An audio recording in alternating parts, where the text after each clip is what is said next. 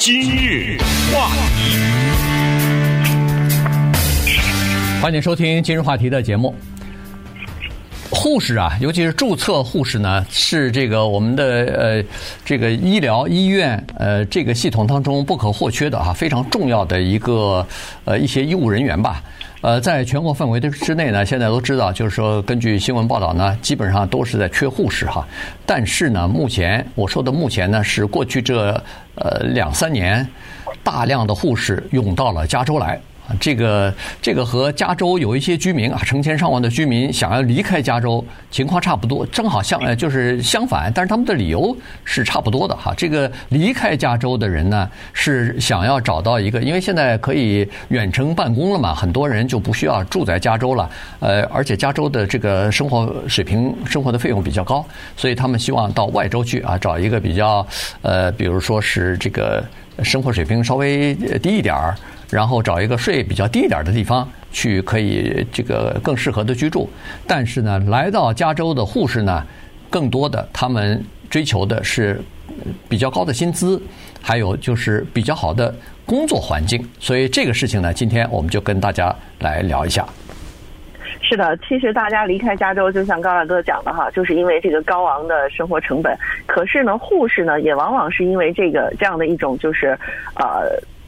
问题，我们普通老百姓的问题，但是到了护士这里呢，就转化成了呃，加州的护士有全美最高的薪水的这样的一个情况，所以很多的护士呢来到了加州，所以也就是说。在全美国的其他州，大家都在缺护士的这个情况之下，而且甚至很多地方是极度缺乏护士的情况之下，我们加州的这个护士资源却是呃非常正常的。那么根据联邦劳工数据的分析，哈。加州注册护士的平均年薪超过十三万美金，比全美的平均水平高出百分之五十。而且，在美国护士薪酬排名前十名的都会区都在加州，其中是以湾区的十六万五千美元的平均年薪遥遥领先。所以。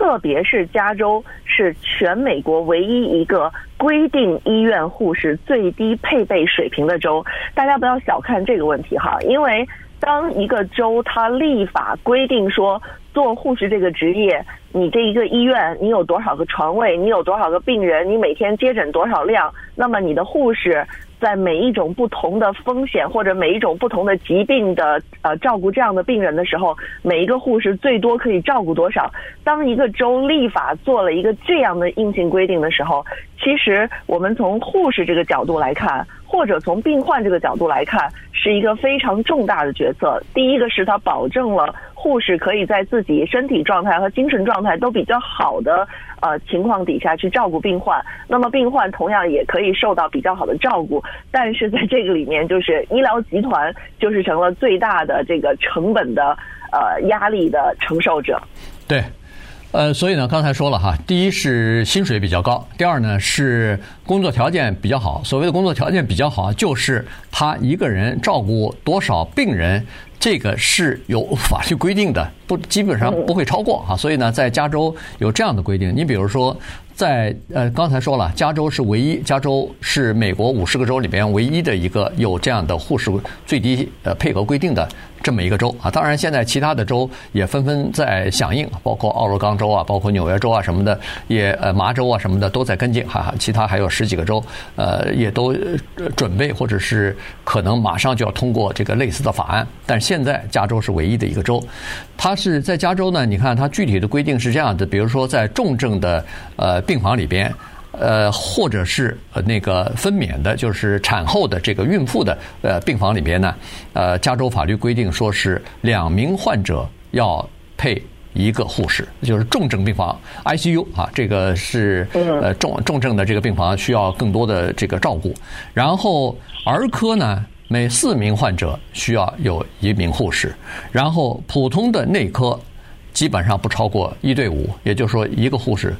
不会超过要照顾五个人，所以基本上是这么个情况。可是，在其他的州没有这个规定，所以呢，在没有这个规定的情况之下，呃，经常会让护士。呃，就是非常辛苦哈，他照顾的病人有可能不是五个普通病房里头，加州是五个，他可能会照顾到七个，甚至是八个。呃，然后在这个加护病房里头，可能也会照顾到什么三个、四个，就是加倍的增长呃增长哈。这样的话呢，护士就忙不过来，整天是。护士的抱怨就非常的多了哈，除了这个呃薪资比较少之外呢，他呃那个就是忙的，我们说的是脚不沾地的这种感觉哈，恨不得恨不得要那个穿那个滑轱辘鞋鞋在那个病房里头穿来穿去，然后中午经常吃没没时间吃饭，所以很多的情况呢就造成护士要么就是提前退休了，要么就是在疫情期间更危险哈，这个护士在疫情期间呃接触病人他。他们是第一线的接触这个传染病的这这些人啊，当时被呃誉为是这个英雄啊，是大家心目当中的楷模啊，很了不起。呃，来接触这个病人，这个职业就是这么神圣。但问题是在这个期间，确实也有很多人改行了，也有很多人提前退休了，也有很多人离开了。所以呢，呃，转到其他的，就是不和病人直接打交道的。一些行业或者领域里头去了哈，到其他的医生的诊所里边去了，就不在医院工作了，或者是到那个呃专门管那个病例的这些部门去工作了，所所以呢。护士就本来就短缺，提前退休或者转行，就更造成这个短缺的情况了。对，其实进入加州的很多护士，往往都是更年轻的，但是呢，对这个行业来讲呢，年轻可能反而也意味着经验少。虽然他们的体力上啊，或者是能力上，就是比年老的护士会更有活力，但是呢，可能经验更少的话呢，可能导致在处理起病人的问题上呢，会更时间更长，或者是中间出错的机会可能会更大。但是我们看到从二零二零年到二零二二年期间，迁入加州的护士多了大概三万多人。所以这么说起来的话呢，我们加州因为它在这个配比上有了这个明确的法律规定，所以导致护士在我们加州呃做这样一份工作的时候呢，无论是薪资的呃保障，还是说工作劳动程度的保障，都相较于其他的州都好很多很多。对，我我看了一个呃数字哈，这个数字呢，就是说在全美国差不多有三百万零呃这个哦三百零七万呃三千名这个注册护士啊，这个是去年的一个数字。然后在加州呢是有三十八万八千多注册护士，所以在全美国的差不多百分之十三。的护士呢是在集中在这个加州，当然我们加州的人口也比较多啊，所以从人均的护士的配比来说还不算是最最低的，但是加州基本上属于就是不是特别缺护士的这个州了，因为很多护士都来到加州工作了嘛，除了加州的某一些农村地区可能还缺护士之外，其他的地方呢，都还好哈，这个在全美国呢，护士的，就是注册护士的平均的年资呢，呃，年薪呢是在八十九呃八万九千块钱，呃，小时算的话大概是四十四十二块钱一个小时，四十二块八毛钱一个小时。但在在加州呢，刚才说过了，是十三万三千块钱，是加州的这个护士的差不多是中间水平。然后按小时算的话，在加州是六十四块一毛钱一个小时。所以你看这个。呃，加州的这个护士非常的多哈，而且我以前还不太知道，现在我还知道有一些护士是叫做叫做旅这 travel 的这个护士啊，旅行护士，哎，旅行护士。在其他州的这个护士每年可能会来加州，在加州最需要护士的时候，他会来加州待工作三四个月，然后呢再回去。呃，在医院里头，前段时间我就碰到这样的护士啊，所以你看，这个做旅行护士的人也都愿意来加州，因为他在加州呃待三个月，他那个薪水比那个比他自己本周要高很多啊，所以呢，他是非常高兴来加州旅行来做护士的。那稍待会儿呢，我们再来看一些这个加州。的这个护士和其他州的护士的这个比较和这方面的这个情况。今日话题。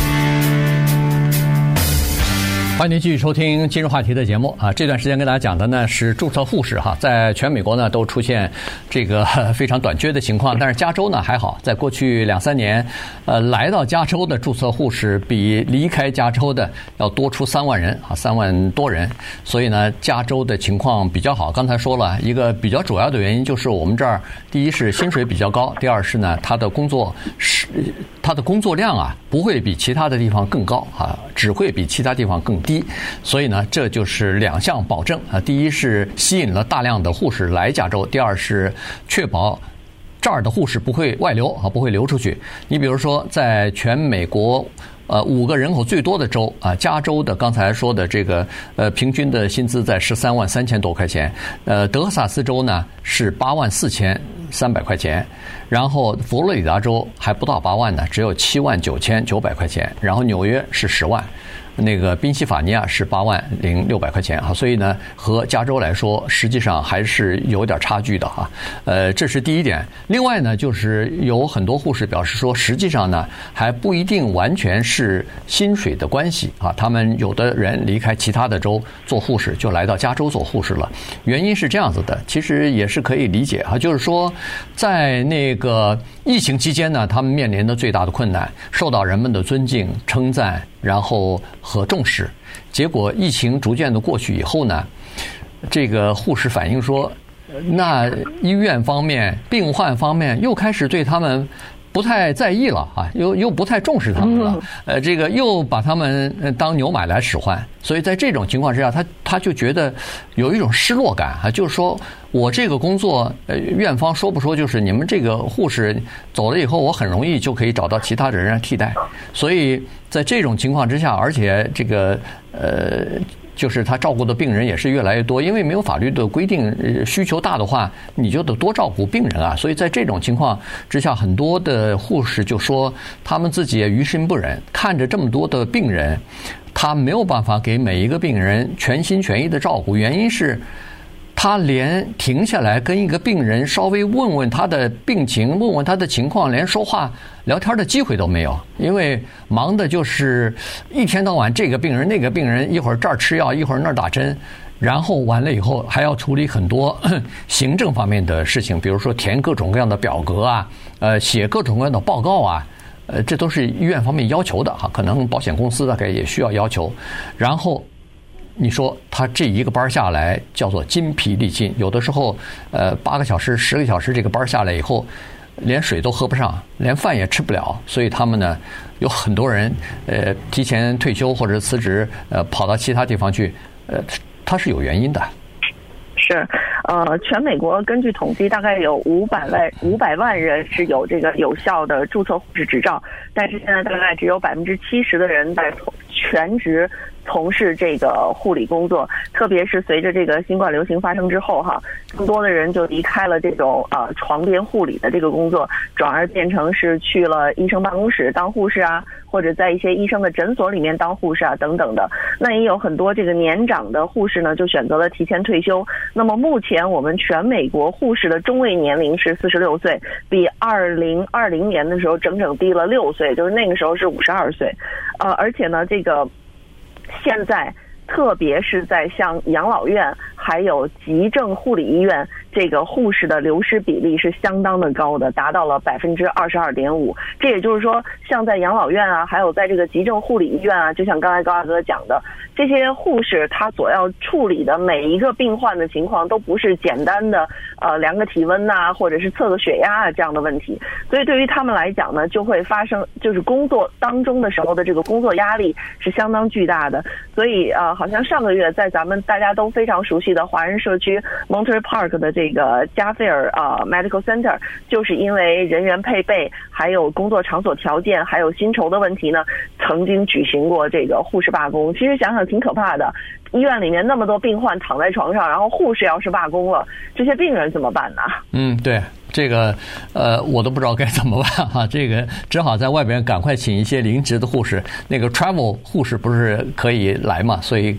是不是得请？是不是得请这个？那这请这些护士不便宜啊！临时你要请的话，肯定肯定比原有的这个护士呃，第一也不顺手，因为他各各方面都不知道嘛。来一个新的医院，他包括什么注射的这个东西啊、药啊什么的，他都不知道在哪儿，这个效率肯定又低啊。呃，但是这是确实是一是一个问题。那么在这个加州呢，当然，呃，你护士配备多了以后呢，它也还是有一点负面的影响。所谓负面影响呢，就是说，因为护士你有配备的话，呃，护士这个尤其是注册护士，他的这个薪水又比较高，所以医院里边要想。尽量的降低成本，它就会压缩那个叫做护理助理啊，就是呃，比如说到病房里头，尤其是住院病房里头打扫卫生啊，给你病病人换换床单啊什么的。我前段时间去呃，就是呃帕萨迪纳的一个产房啊，这个医院里边的一个产房去，呃，就发现这样的问题啊。以前这个产房里头就恨不得就是每天你总得给这个病人换一个床单吧。这个是非常正常的。然后你那个垃这个病房住院的病房里头那个垃圾桶，你一天应该清个两三次吧？呃，但是就是没有人啊，就是那个垃圾桶都堆起来了，然后还是没人来呢，只好叫外边的那个值班的护士说：“哎呦，我们这儿的这个病房里头的那个垃圾桶呃堵起来满了，呃，赶快来让人收吧。”他才会进来收。这现在我就想起来了，实际上呢是医院里边把那些就是呃就是助理啊，就是这个护工护理的这个助理啊，裁员裁到那个根儿上去了，所以呢，对，呃这些人员呃减少了，因为这个人员他并没有法律规定一个医院必须要有多少这个清洁人员啊，所以这方面呢。它是可以减的，所以他就说这个，因为这个是成本嘛。对于医院来讲，其实我们看一下我们现在的医疗体系，保险公司、医院，然后这些医疗呃不同层级的这个医生、护士以及这个护工、护理人员、清洁人员，那么成本就是这么多。那么互相之间在这个角力的过程当中，而且医院有非常多的这种行政人员，因为这些行政人员就像我们前面讲的，他要去填各种各样保险公司要求的表格，然后保险公司要求的各种各样的这个。操作数据，然后最终保险公司来核保这个钱，所以在这个整个的过程当中，那肯定就是护工最后的这些清洁人员、护理人员就变成了是最先可以用来削减成本的。可是，在医院里面，如果我们削减了这部分人的成本的话，大家立刻马上可以体会到的就是你的病房条件、病房环境每况愈下。